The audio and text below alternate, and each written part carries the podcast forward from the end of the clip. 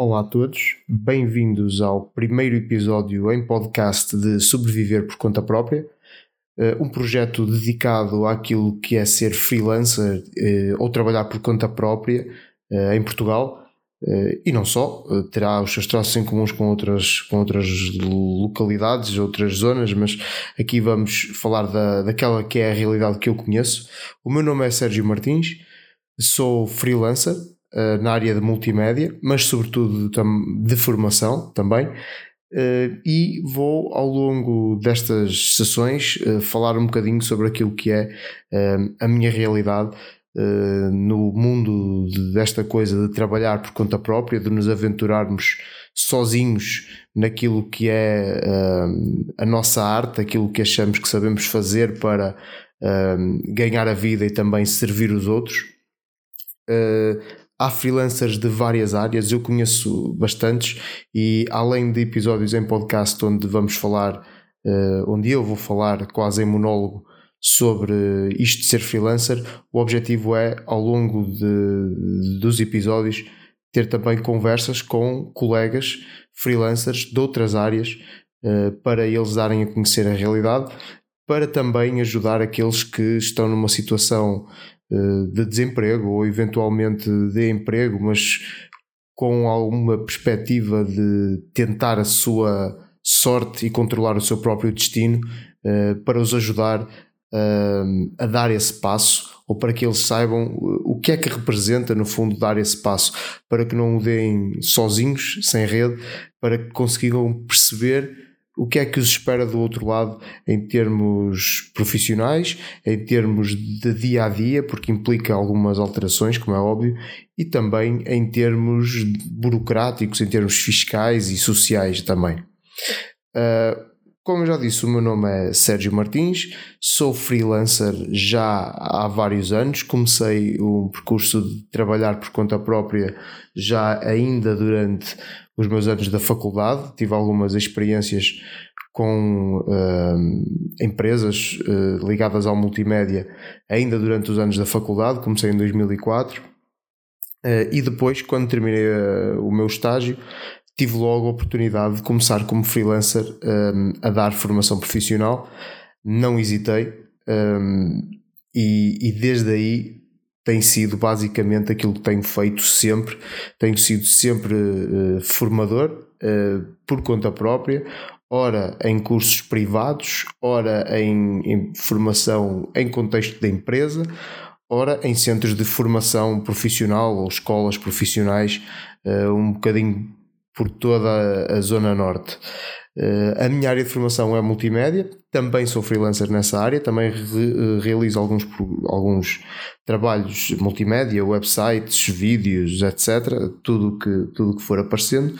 Uh, já escrevi um livro, já realizei documentários, já tentei, já fiz um piloto de uma, de uma websérie que depois acabou por ficar só por aí. Mas isto para dizer que, como freelancer, fui-me sempre aventurando em várias áreas, sempre uh, relacionado com a minha formação de base e uh, sempre, no fundo, para experimentar coisas novas e tentar novos caminhos.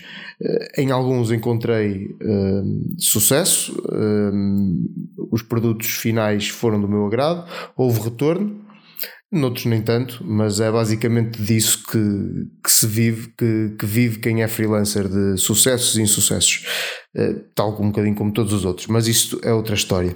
No episódio de hoje eu vou dar seguimento, uh, no fundo, a um post que fiz recentemente no meu, no meu Instagram, uh, que podem eventualmente acompanhar uh, em instagram.com barra xgaiscax uh, não é muito fácil soletrar mas é o que existe e que consiste basicamente foi um post sobre 5 razões para uh, ser freelancer.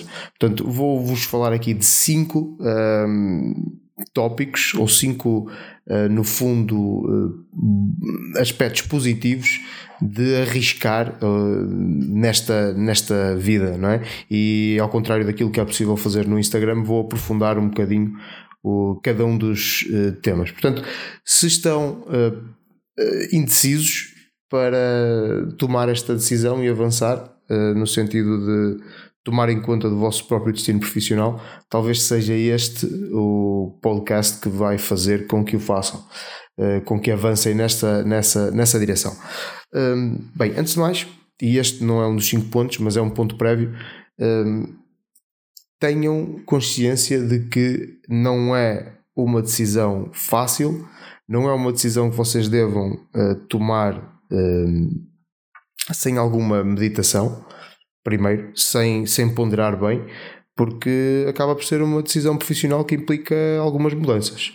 Pode também ser tomada gradualmente, mas é verdade que é uma decisão profissional que implica algumas mudanças. Um, portanto, se o, a vossa ideia é chegar uh, aí, portanto, ser freelancers efetivamente, a minha sugestão é que ouçam estas cinco uh, boas razões para o fazer mas que não deixem, claro, de ponderar os aspectos negativos, que também não vou escamoteá-los, vou uh, sempre que, que, possível abordar os aspectos negativos, porque há bastantes aspectos negativos também, uh, quase que há tantos aspectos negativos como positivos para, para tomar esta decisão. Depois é só vocês colocarem nos pratos da balança e decidirem qual dos dois é que é que pesa mais, os positivos ou os negativos. Então, a primeira razão para a qual, pela qual eu acho que vale a pena tomar a decisão de uh, ser freelancer é que uh, as decisões passam a ser todas nossas. É assim, tudo, tudo na vida, eu não sou coach nem nada que o valha, não sou psicólogo sequer, mas tudo na vida implica sempre uma, uma decisão. Mesmo quando nós achamos que não temos escolha, a verdade é que temos escolha. Às vezes, até não fazer, não reagir a uma determinada situação, eh, quando nós dizemos que ah, pá, não tive escolha perante esta situação. Não, o, o não fazer, o aceitar eh, essa condição, acaba por ser também uma, uma escolha. Eh, portanto, todas as decisões, quando se é freelancer, são nossas. E quando falamos em todas as decisões, estou a falar do que é em concreto. Um exemplo. Quando eu estou a, a definir um, um, layout para um site, por exemplo, meu, uh, todas as decisões são minhas. É óbvio que eu posso ou devo consultar uh, pessoas da área, o próprio cliente, como é óbvio, mas em última instância a decisão é sempre minha. Sou eu o chefe do meu projeto, sou eu que decido se o fundo do website vai ser cor-de-rosa ou vai ser amarelo. Uh, pode ser uma decisão má. Posso depois chegar uh, à conclusão de que o ideal é mudar. Mas até essa, até essa decisão é minha também. Portanto, não estou de certa forma subjugado a ninguém. É claro que depois é preciso ter alguma, algum traquejo, alguma capacidade de justificação para, por exemplo, apresentar ao cliente essa decisão que tomei, mas a decisão é sempre minha.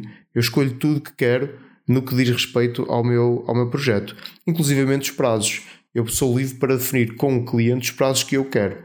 Não estou uh, sujeito aos prazos que outrem define. É óbvio que o cliente pode ter prazos rígidos, mas eu sou livre para negociar e também posso tomar a decisão de, se os prazos dele não dão, simplesmente rejeitar o cliente.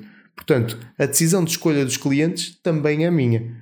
No fundo, quando se é freelancer, é um bocadinho assim. Todas as decisões são, todas as decisões são, são nossas. E quando se toma uma decisão, temos que ser responsáveis. E temos que assumir as responsabilidades. E temos que assumir as próprias consequências dessas decisões.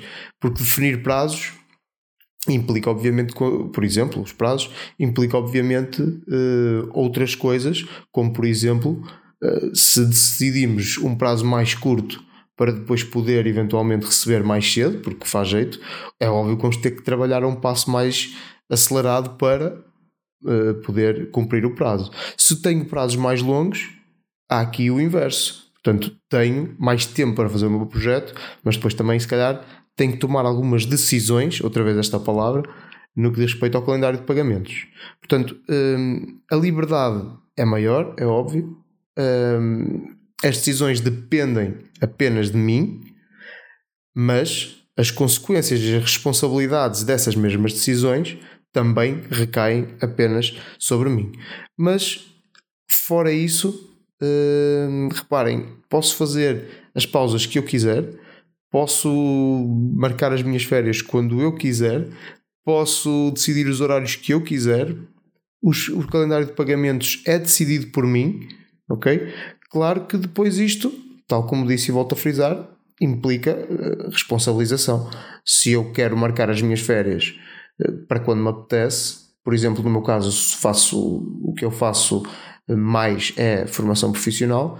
Se eu sei que os centros de formação normalmente fecham para férias em agosto, mas quero fazer as minhas férias em junho, eu estou a assumir a responsabilidade de o mês de agosto não trabalhar, se não trabalho, não recebo, e depois o tempo que estou de férias em junho, também não trabalho, também não recebo.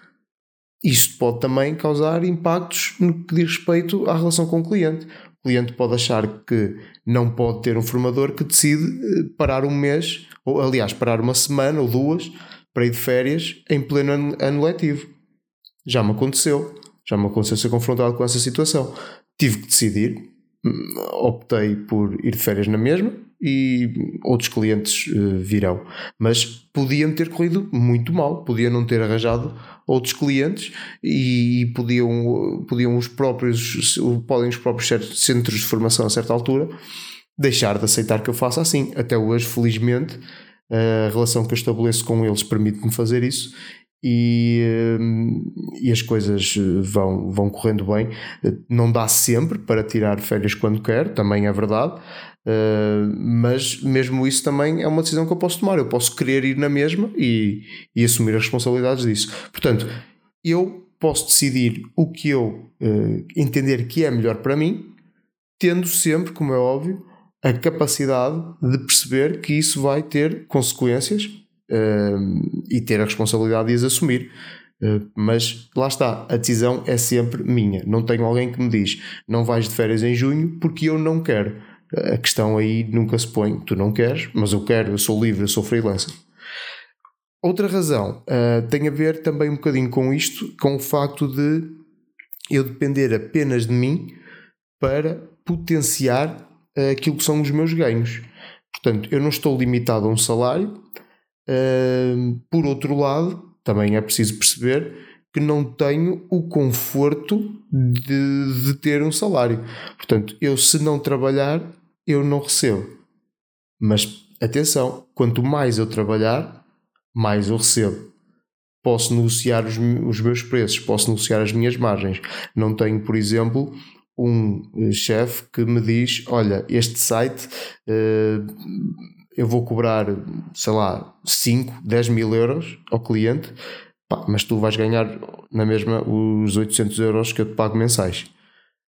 Isso não acontece. Eu se vou, vou desenvolver o site, se eu, se eu combinar com o cliente 5 ou 10 mil euros, eu quando acabar o site eu vou receber 5 ou 10 mil euros. Se tiver mais gente a trabalhar comigo, vou ter que dividir o dinheiro por eles, mas eu tenho a liberdade de uh, negociar com o cliente e potenciar os meus ganhos. Ao longo da minha carreira já fiz sites por 250 euros, já fiz sites por 2500, já fiz por mais, já fiz por menos. Vai depender sempre, mas depende sempre de quem? De mim e da negociação que eu faço com o meu cliente. Depois, eh, é sempre também, cada projeto é sempre uma, uma possibilidade de aprender. Um, porquê?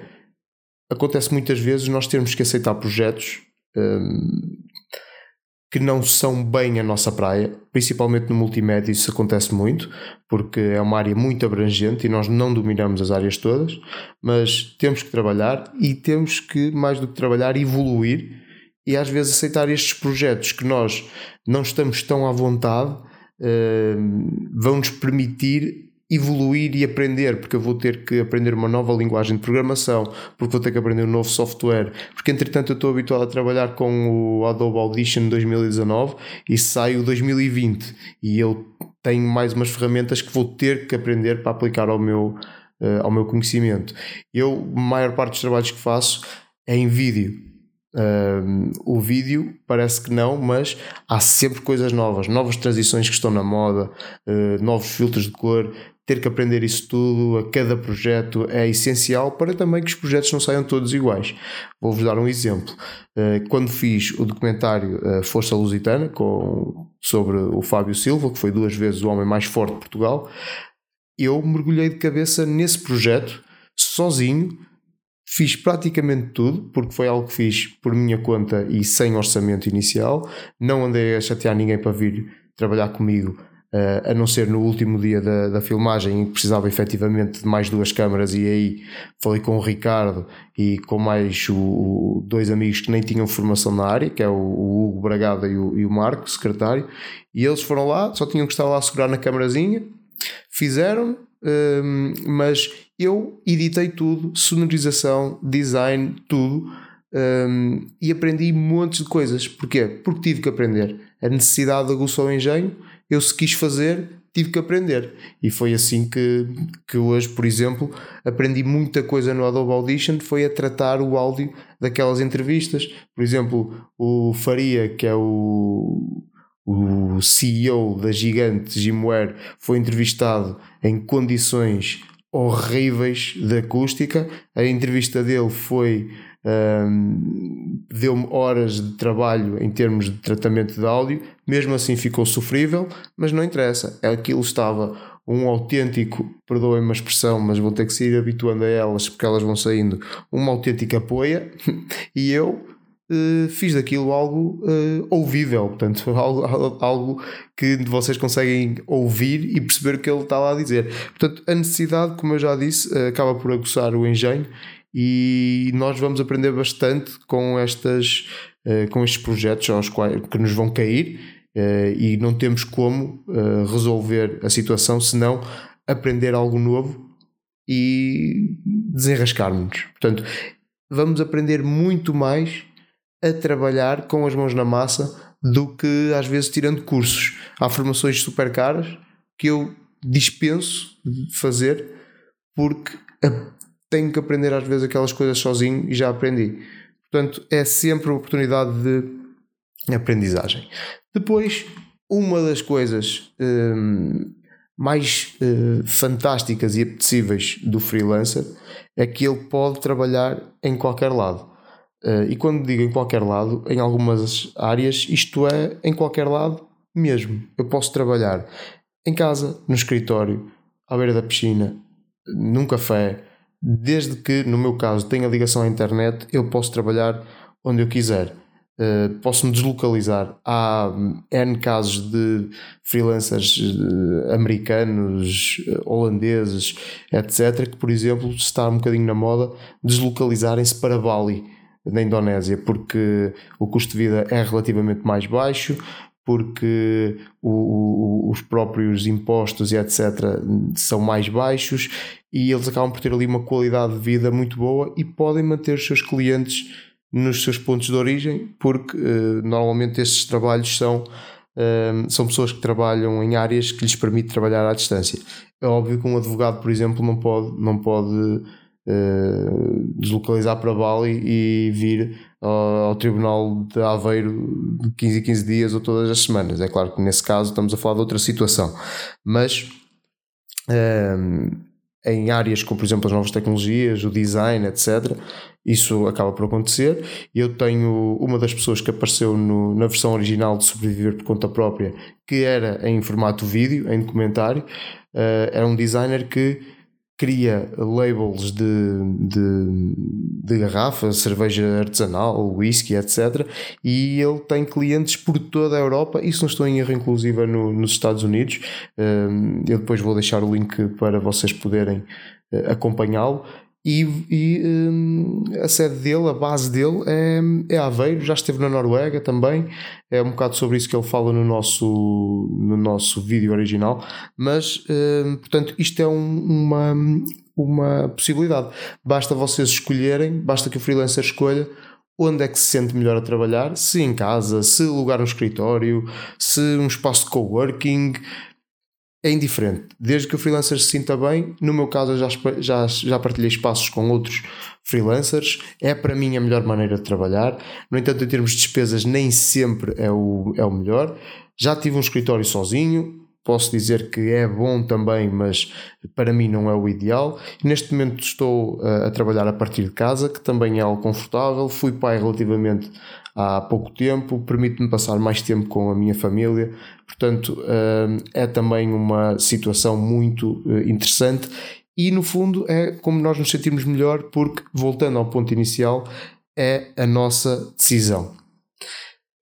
Finalmente, uh, ser freelancer pode nos permitir também olhar mais para a frente. Conheço vários casos de freelancers que começaram como freelancers em casa, fazer pequenos projetos e hoje em dia dão emprego a outras pessoas, são CEOs da sua própria empresa, criaram uma empresa, dão, portanto, estão legalizados, digamos assim, como uh, uma entidade uh, empregadora, dão emprego a várias pessoas, recebem estagiários uh, e estão, digamos assim, numa, num percurso ascendente que lhes permitiu ir de um jovem que fazia os seus projetos em casa, no quarto, uh, para alguém que tem agora já várias pessoas ao seu, à sua responsabilidade uh, a pagar salários, a pagar bons salários e uh, a fazer a diferença junto dos seus clientes. No fundo, é isto que, que, são, cinco, são estas cinco razões que eu vos queria apresentar para, para avançarem na vossa carreira de para a vossa carreira de, de freelancers. Um, não sei se concordam com tudo o que foi dito, fico à espera do, do vosso feedback. Podem entrar em contato comigo através das minhas redes sociais. Instagram é xgaiska, vou, uh, x, portanto vou soltar x g a i z k a x Podem me encontrar no Facebook pesquisando Sérgio Martins ou facebook.com barra SDA Martins. Estou também no YouTube uh, com alguns tutoriais e, e, até podem encontrar lá os meus documentários, incluindo estes do Sobreviver por Conta Própria, em youtube.com barra Sérgio Martins, tudo junto. Podem pôr com ou sem acento porque o, o YouTube e o browser é inteligente o suficiente para ir lá ter. Ou podem visitar o meu site, uh, ver o meu portfólio e o meu blog em sergiomartins.pt. O meu correio eletrónico, correio arroba sergiomartins.pt. Portanto, falem comigo, digam-me coisas, o que é que acham, uh, deixem as vossas dúvidas. Uh, obrigado por terem passado estes quase 25 minutos a ouvir-me dissertar sobre boas razões, 5 boas razões para ser freelancer e até ao próximo episódio, onde eu vou abordar aquelas, aquelas que são 5 uh, formas, ou talvez mais, estou aqui com algumas ainda para acrescentar, 5 formas que vocês têm de começar uma carreira freelancer, mesmo que já tenham um emprego ou estejam a estudar durante o dia, como é que podemos fazer para começar nesta área. Muito obrigado mais uma vez e até à próxima.